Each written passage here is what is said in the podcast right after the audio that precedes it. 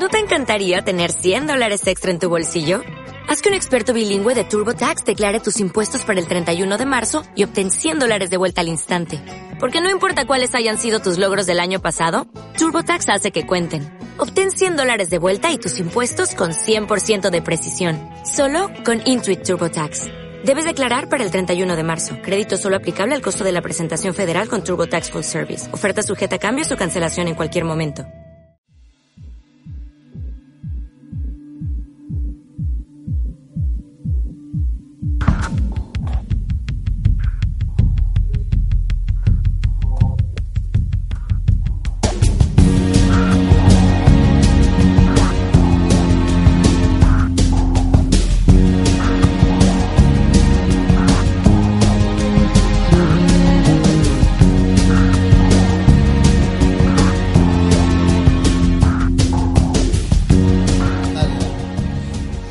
Eh, pero yo quería eh, eh, esperar a que venga David Bowie cantando. No, pero chat, esa obsesión déjala de lado un toque.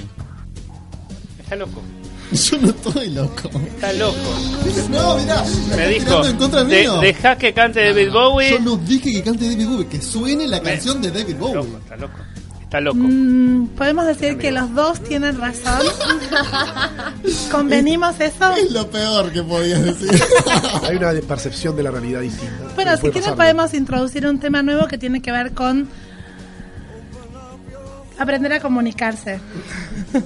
Eh, para nosotros, para mí particularmente y la gente con la que me rodeo, armar una relación BDSM, a mí particularmente me gustan las relaciones DS. ¿Qué quiere decir? Las relaciones donde hay asimetría de poder, las relaciones de dominación-sumisión.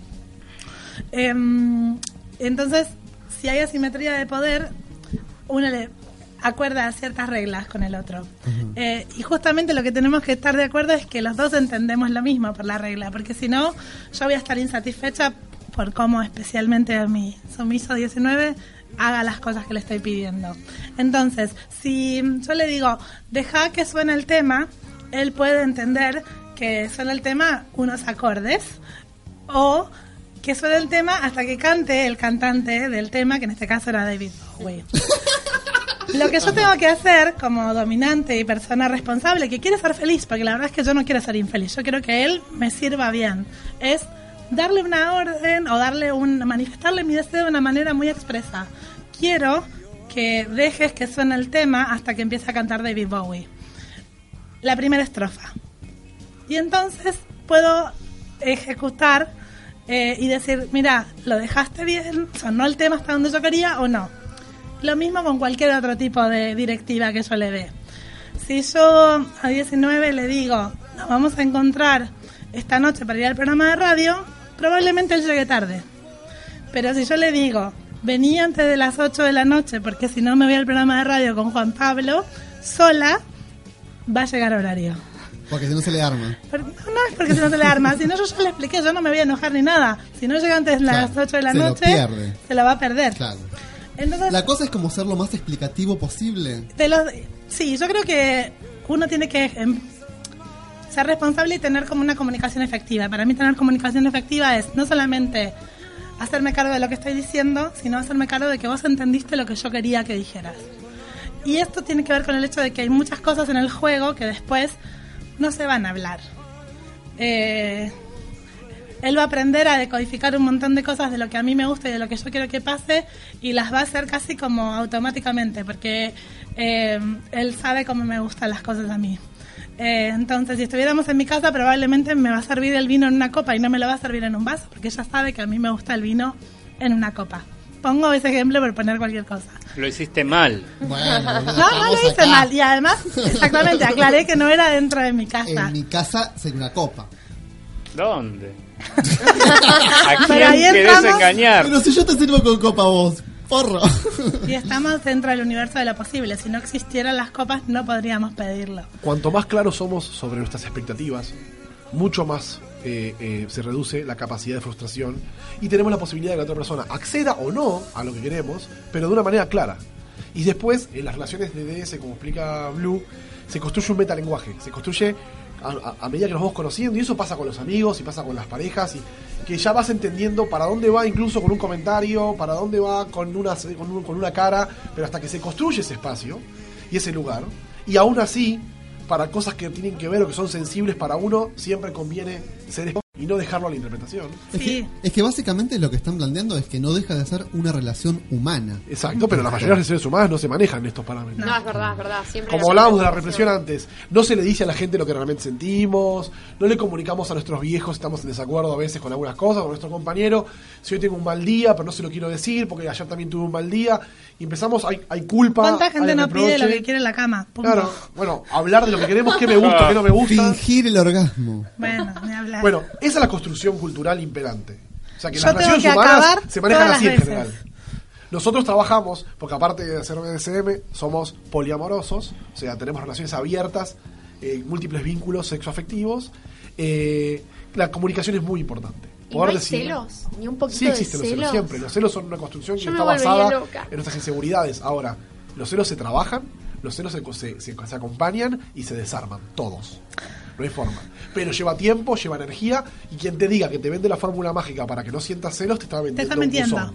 Lo vas a sentir igual. Lo que Y vas a cuando cambies de persona puedes encontrar nuevos celos. Cuando agreguen a otra persona, otros nuevos celos. Son inseguridades tuyas y son construcciones que son casi un guion de una película, si te pones a pensar, los celos. ¿Y hay relaciones estables? O sea, Sí, Definí estable. claro. claro.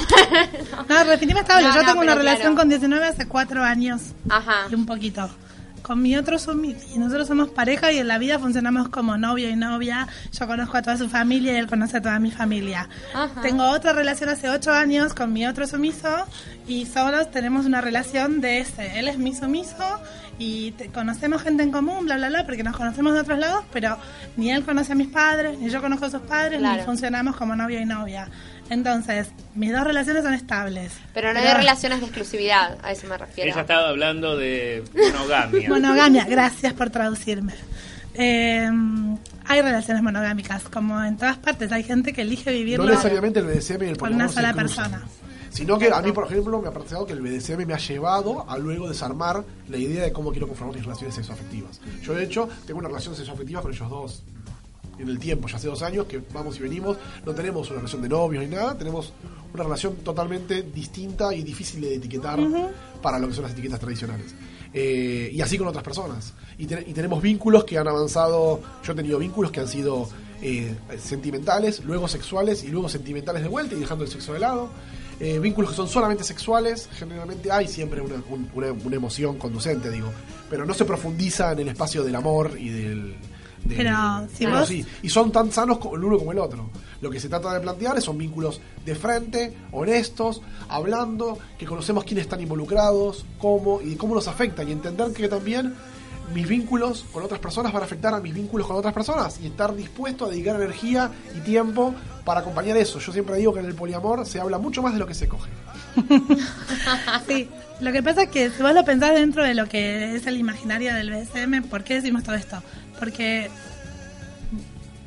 vos te tenés que encontrar con la otra persona y tienen que llegar a decidir si sus fantasías son concurrentes. O sea, que si lo que vos fantaseás está de acuerdo a lo que yo fantaseo y si yo puedo modificar mi fantasía para que se adapte un poco a la tuya y vos podés modificar un poco tu fantasía para que se adapte a la mía. Va a haber gente con la que no vas a poder generar eso y no vas a tener ningún vínculo y va a haber otra con la que sí. Eh, o vas a encontrar o descubrir cosas nuevas que te gustan. Pero si no partís desde este lugar de la comunicación, si vos vas a una fiesta BCM o vas a una reunión BCM y no sabes lo que querés, probablemente te frustres y no entiendas o no llegues a encontrar un vínculo o tengas un vínculo y la pases mal. Claro. Eh, y digamos, por eso digo, primero está en esta parte de conocer qué es lo que uno quiere, qué es lo que a uno le gusta y es poder expresarlo bien. Yo quería consultarles cómo, arrancaron, cómo se dieron cuenta, a qué edad, cómo fue el primer paso, todo eso. Me encanta tu curiosidad. Eh, hay- a ver, voy a hablar de un montón de cosas, después voy a hablar de mí. Hay gente que dice que nació siendo BSM. Yo no comparto esa idea. Eh, pero hay mucha imaginaria de que yo desde chiquito, ya mis primeras relaciones era BSM. Y uno se puede dar cuenta de los gustos y de las inclinaciones que tiene de las fantasías que tiene. Ahora, empezar a ejercerlo y ser consciente de eso, uno tiene que realmente aprender. Yo siempre sentí que la sexualidad tenía que ser una cosa distinta de lo que estaba practicando. O sea, yo practicaba y, chicos, esto no se está poniendo bueno. O sea, eh, a mí me dijeron que acá tenían que haber fuegos artificiales y que tenía que pasarla bien y qué sé yo, y no estaba pasando. Entonces probaba un montón de cosas, porque si hay algo que soy es una gran remadora, o sea, bueno, ahora hagámoslo sin forro. No, no me jodas. Bueno, ahora hagámoslo así y yo me pongo de esta manera y no sé qué, y no funcionaba. Y, mm, pero siempre fue muy abierta, entonces una vez ¿A qué edad eh, fue yo esto? empecé mis relaciones sexuales después de los 18 años, bastante grande. Pero gané el tiempo perdido de una manera increíble. Tengo, estoy por cumplir 32 años. Los últimos 10 años prácticamente me dediqué a ser feliz sexualmente. Para mí es como una carrera. ¿eh? Yo le dedico horas a preparar las cosas que hago y pero porque me divierte, me, me saca una parte creativa de mí que la pongo en eso. Em, y un día conocí a una persona que me empezó a plantear un montón de cosas que yo nunca me había planteado y a mí me encantaba. Y una vez fuimos a su casa eh, a coger, yo básicamente, y me ató y me hizo un montón de cosas que me encantaron. Y volví a mi casa y les dije a mis, yo vivía con una de mis, de mis amigas, le digo, la pasé buenísimo, estuvo genial, no sé qué, eh, hice tal cosa, tal cosa, y me dice, ah, pero eso es sado, me dice una de mis amigas. ¿Qué es eso? ¿Con qué se come? Yo tenía 22, 23 años. ¿Qué? Sí, me dice BDSM, sadomasoquismo. Google. Obvio. Me leí la definición de BSM de la Wikipedia con 23 años y al toque caí en este portal que les decíamos antes porque es como el resultado de búsqueda más eh, Al conocido, sí, mazmorra.net, se encuentra eso y entras. Me hice un perfil, me llamé Blue Velvet porque había visto la película y me gustaba, porque justo una amiga mía se conectó al Messenger y tenía Blue Velvet, digo, bueno, me tengo que nombrar de una manera. Resultó que al final me cayó como anillo al dedo, porque después conozco otra, otra gente que no se identificó con Sonic, pero a mí me gusta. Y ahí empecé a investigar, y primero fue Isomisa, un tiempo. Y después me di cuenta que no, que Lo tuyo era el otro lado. claro, que lo mío era el otro lado. Wow. Eh, fui a una fiesta, me acuerdo, en junio. de- ¿Qué onda esas fiestas? En 2008. Eh, Después te cuenta, después te cuenta, pero que te cuente Juan Pablo porque la historia de ¿Eso es nos lee la mente o qué está pasando? Muy curioso, el piso. chicos. Fue una El sábado hay una. El sábado, y- ¿dónde? A ver, Acá tiraron en Capital. Perfecto. después En a- Microcentro, Chacabuco. Sí, en el centro, en el centro. Pero es Chacabuco ahí. Pero nos juntamos antes, charlamos y después vamos a la fiesta. Mis chicos se están Me muriendo. encanta. Bueno, tu chico también, ¿no? Él está muerto de vergüenza, pero te juro que no duele. lo que quieras. Eh, ¿Es todo en pos del Gaby. placer o no? o duele y te va a gustar, pero otro tema. Nada, y me encantó. Y fui a una fiesta y yo le dije a una chica, Pato CD, si estás escuchando. Digo, mirá, no sé, la verdad. Me dice, no, vos tenés pinta de dominante, me dijo. Bueno, lo voy a pensar. Y tenía razón. Eh, una vez que me habité dominante desde mayo de ese año, después me sentí mucho más cómoda desde ese lugar. Y para mí tiene que ver con esto. Aunque yo puedo eh, crear ideas, llevarlas a la práctica, elegir un atuendo, elegir qué me voy a poner yo, qué se va a poner el resto de la gente, dirigir una escena, hacer que muchas personas hagan lo que yo quiera y... Dominar todo. Contar tu historia. Bueno, yo eh, llevo casi, voy a llevar 5 años recién esto, 4 años y monedas. Eh, ¿Cuántos años tenés? 35.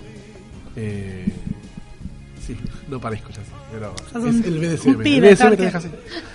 Eh, yo, eh, a nivel prácticas o cosas que había después pude identificar que ya había probado, había probado algunas cosas. Yo vengo del, del palo gótico, de, de ir a bailar a Panteón, a Requiem. Eh, Era. eh, y entonces había salido con un par de chicas del palo gótico donde habíamos hecho algunas cosas, velas, eh, juego con algún eh, objeto cortante, algunas ataduras. El, el asunto body of evidence. Algo por el estilo, ponele. Inspirados en esos, no sé, pintaba y yo me dejaba llevar. Claro. O me pedían y yo lo hacía. Eh, Gauchito. Pero muy siempre. Gauchito. claro. Eh, incluso era más gauchita de lo que me quise recordar. Eh, después pasaron muchos años y yo cuando tenía 30, 29 ya, me puse a salir con la que fue mi compañera durante cinco años y mi esposa, todavía sigue siendo mi esposa, si bien. ¿Estás casado? Estoy casado, pero ella vive con su novia en su casa. Se mudaron a vivir hace seis meses juntas. Y, pero seguimos casados porque todavía no hubo necesidad de hacer divorcio. Ah, Me llevo ok, bárbaro ok, con- claro. con ella y Pero con ellas la- se quieren con ella y con la casar novia. No lo sé, no digamos al aire porque después la flaca Bueno, me mata. Cosas que no se dicen al aire. Pero bueno, sí, tenemos una familia muy eh, una familia muy linda entre ellas. Ellas tienen su relación de pareja y yo soy familiar de ellos ahora. Claro. Las ayudé con la mudanza hace poquito. Con, Qué buena onda, mira con la flaca, eh, nosotros llevábamos dos años saliendo ya. Clásica relación heterosexual tradicional, que, que llega un punto donde garchás una vez por mes o cada 15 días, porque no había nada que, que te levante. Me mato. No había coincidencia de cosas, no había diálogo sobre. no, no, sí, bueno. Lo pasaba entre la facultad, el laburo. Sí, horrible. Bueno, pero pasa. Pero pasa, pasa, ¿eh? pasa, Pasa, en las clásicas relaciones heterosexuales y también en otras Eh, relaciones. relaciones homosexuales no, también. eh. No, pero No siempre. No una clásica siempre. El deseo se ¿Qué ejercita, chicos. Entonces, eh, yo ya había escuchado de Mazmorra porque había ido a un evento una vez, pero con una amiga gótica. Me dijo, che, hay una performance, fuimos, vimos algo así, chao, volvimos, nunca le di más bola. La flaca había estado en Mazmorra eh, mucho tiempo antes, cuando tenía 20 años. Entonces, eh, un amigo me lo comenta, le digo, che, yo me quiero registrar, me dice, yo ya estuve, qué sé yo. Yo empecé a leer, enseguida me encantó lo que leía, me puse a leer, a leer, a leer, a leer, a leer, a leer. Le empiezo a decir a ella que me estaba full con esto, bueno, en un momento decide sumarse y bueno, decimos, bueno, vamos a probarlo, usarlo entre nosotros. Entonces establecimos, a ver, primero nos curioseamos, no- ninguno sabía que si quería ser dominante, sumiso, había mucho prejuicio, Claro. un montón de cosas, las cosas fueron fluyendo, yo terminé quedando en un rol dominante y ella en el rol de sumisa, y empezamos a jugar. Primero en casa, Me imagino que la primera vez fue un desastre, ¿no? no, ¿por qué? No, Cuando no hay sé, amor y deseo por delante, nunca es un desastre. A ver, si vos lo comparás a una sesión que pudo haber- podemos haber armado cuatro Claro. años después, y bueno, es como vos decís, no sé, empecé la carrera de arquitectura, el primer dibujo que hice en primer año, el que A hace eso en me quinto refiero. año. qué sé yo. Como gatear y Hay una herramientas y disciplinas que las practicás, las aprendés y las perfeccionás. Incluso vas perfeccionando y atomizando tu deseo, vas siendo más específico, como hablamos El del deseo puntero es láser. como un rayo láser. Como un rayo láser, vas siendo cada vez más específico lo que te gusta, la configuración. No quiere decir que sea más chico, sino que para una configuración particular vos sabés exactamente cómo querés que eso sea para que te dé el mayor nivel de placer posible. Empezamos con, una, con, cosas muy sencillas, eh, garchar con ataduras o con, ven- con vendas, cosas que podías ver en, el cuerpo del delito, que podías ver en, atracción fatal, eh, tal vez poner un poquito de violencia a la hora de coger y usar el cuerpo, qué sé yo. Después pasamos a comprar una fustita, un flogger, que son elementos para jugar. El flogger es como una especie de, de mango de cuero con muchas colitas de cuero para, para azotar, por así decirlo, pero es Ahora muy están de moda en las carteras. Todas las carteras tienen mini flower colgando. Y la fusta es la fusta de como la de equitación, pero chiquitita. Y se usa para azotar también, para, para castigar, para azotar, para jugar, para incorporar un poco el dolor y algo distinto. No la veo Eh, colgada, pero después la voy a buscar. Y eso fue el inicio. Después de ahí pasamos a, a ir a los eventos, a las reuniones, con más, un poco más de confianza, conocer a otra gente, ver gente hermosa como la que tenemos acá hoy y conocí gracias a Mazmorra. Eh, y después vas, empezamos a ir a las fiestas y te empezás a animar a los que les gusta un poco el exhibicionismo y el voyeurismo, a hacer cosas en las fiestas, a jugar un poco en la fiesta, después terminas cogiendo en una fiesta. eh, Eso debe estar bueno. está siempre está- Eso me es interesa. Y de ahí pasamos a probar estar con otras personas. Empezamos a- tuvimos la- el primer intercambio con una pareja de amigos.